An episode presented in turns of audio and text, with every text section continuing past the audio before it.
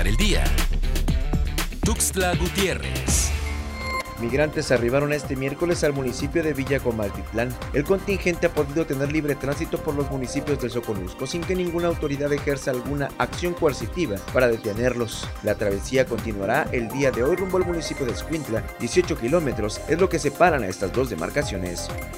Se cumplieron 27 días del secuestro del expresidente municipal de Altamirano Roberto Pinto Canter, quien en el último día de su gobierno fue retenido por el grupo de autodefensas denominados los ejidatarios. Pobladores de Altamirano eligieron a un consejo municipal luego de que la alcaldesa electa y pareja del expresidente municipal Gabriela Roque Tipacamú presentó su renuncia junto a su cabildo. Sin embargo, el Congreso del Estado no ha tomado protesta a este consejo municipal, es decir, no tiene validez.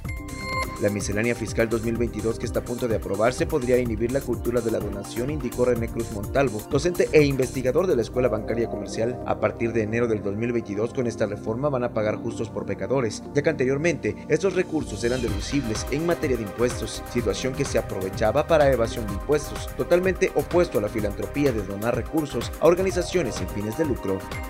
Nombran a Jorge Luis Escandón Hernández como nuevo director general del COVACH. La secretaria de Educación Rosaide Domínguez Ochoa entregó este miércoles en representación del gobernador del estado Rutilio Escandón Cadenas el nombramiento a Jorge Luis Escandón Hernández como nuevo director del Colegio de Bachilleres de Chiapas en sustitución de Nancy Leticia Hernández Reyes.